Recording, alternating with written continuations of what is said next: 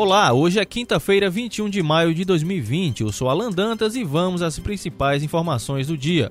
Na manhã desta quinta-feira, o litoral do estado foi atingido por precipitações de intensidade forte e moderada. Também choveu de forma mais isolada no leste da região do Sertão Central e Inhamuns, conforme observado pelos radares meteorológicos da Fundação Cearense Meteorologia e Recursos Hídricos, a FUNSEMI. O Ceará segue com cenário favorável para chuvas até pelo menos a sexta-feira. Segundo a análise da FUNSEMI, a aproximação de áreas de instabilidade vindas do leste e do nordeste contribuiu para as chuvas desde quarta-feira. Os mesmos sistemas meteorológicos que influenciam nas condições do tempo desde a última noite devem favorecer as chuvas desta quinta-feira. Além do interior do Ceará, todas as macro-regiões ficarão sob condições de chuvas isoladas. Já na sexta-feira, a previsão da FUNSEMI aponta possibilidade de precipitações em todas as áreas do Ceará, mas com abrangência reduzida, até lá, a expectativa é de nebulosidade variável em todo o estado, ou seja, céu variando entre parcialmente claro e nublado. A Polícia Federal cumpriu nesta quinta-feira quatro mandados de busca e apreensão expedidos pela Justiça Eleitoral em Aurora, região do Cariri cearense. Segundo a assessoria de comunicação da corporação em Juazeiro do Norte, são dois mandados na cidade de Aurora e outros dois no distrito de Ingazeira, nesse município.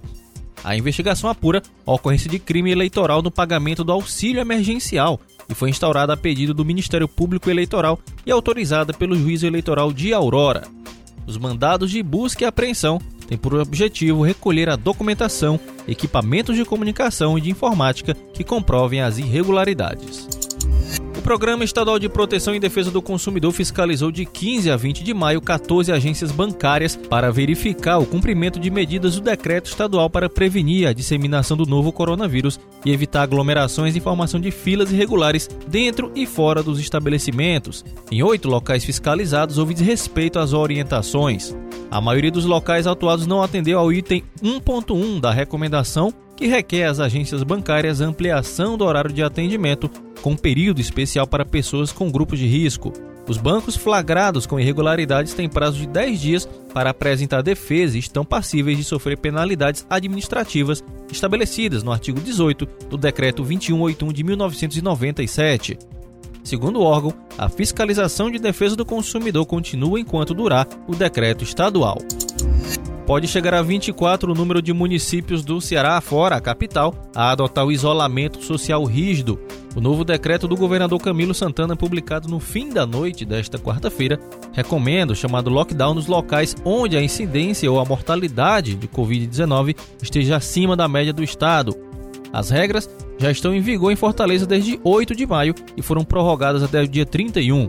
O texto também recomenda nos municípios sem casos ou com poucos casos que sejam instaladas barreiras sanitárias nos acessos.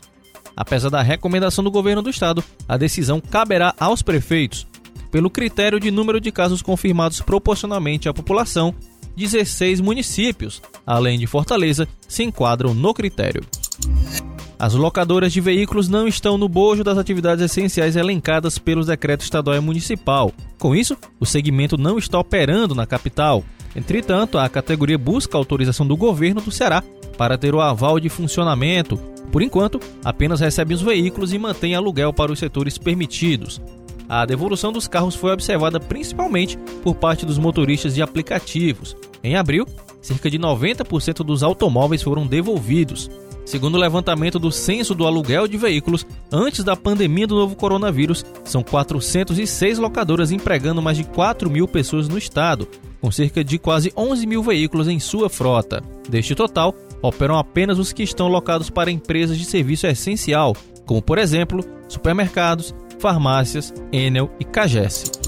Após participarem de carreata contra as medidas de isolamento rígido lockdown em Fortaleza, 25 pessoas foram autuadas na manhã da quarta-feira, suspeitas de descumprir determinação do poder público destinada a impedir a introdução ou propagação da doença contagiosa. A ação é prevista no artigo 268 do Código Penal Brasileiro. A pena para quem comete esse tipo de infração penal é de detenção de um mês a um ano e multa. Todos os autuados responderão na justiça. A Polícia Militar do Ceará conduziu as pessoas nos bairros Joaquim Távora, Dionísio Torres e Cocó e as levou para a realização de procedimento policial no 2 e no 34º Distrito Policiais, nos bairros Aldeota e Centro. Outras pessoas que foram identificadas nas investigações da Polícia Civil por terem participado ou financiado a carreata também poderão ser responsabilizadas criminalmente. Médicos encaminharam abaixo assinado para a Assembleia Legislativa pedindo a cassação do mandato do deputado estadual André Fernandes do PSL.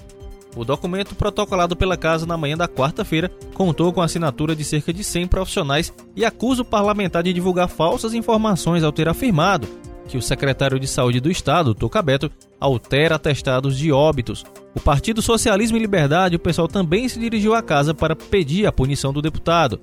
De acordo com abaixo assinado, ao acusar o chefe da pasta da saúde, o parlamentar colocou em suspeição todos os médicos que assinam atestados de óbito afirmando como causa a Covid-19, doença provocada pelo vírus.